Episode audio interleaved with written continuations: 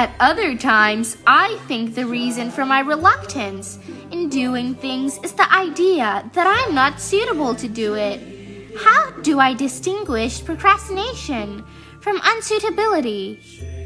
If you lose confidence in the paths you have taken, your heart will resist and wander, and your will will be weak in action. And plausible reason is making an excuse. The most importance of our doing lies not in our interest, but their significance. The more meaningful they are, the more difficulties there will be, which depends on our aspiration and wisdom to face.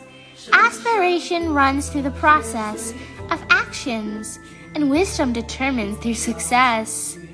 Original aspiration tends to be weakened by the obstacles in reality, which is a common issue for human beings.